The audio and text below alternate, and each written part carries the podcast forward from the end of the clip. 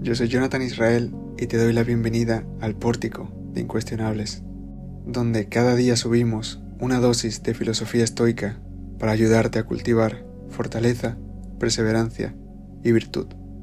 Aprende con nosotros el verdadero arte de vivir. Viernes 26 de enero. Mantén tu mirada en la muerte.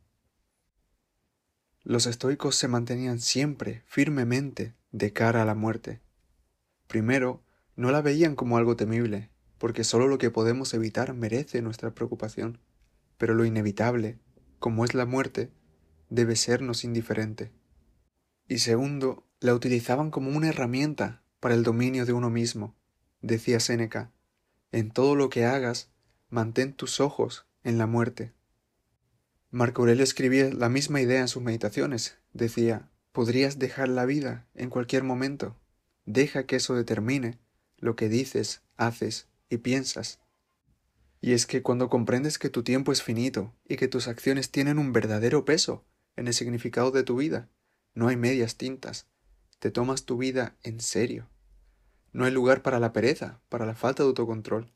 Todo lo haces de cara a tu propósito.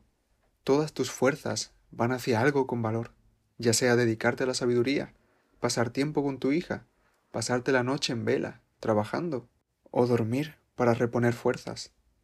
Si buscas ser disciplinado, mantén en mente lo breve de la vida. Seneca daba ese consejo.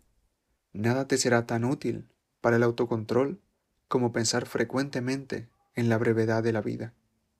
Epícteto, por su parte, también decía, ten presente cada día la muerte, de este modo no pensarás nada vil ni desearás nada en exceso. La vida es corta. El ángel de la muerte descansa en cada palabra.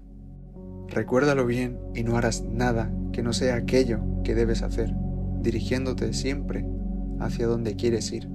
Consérvate bueno.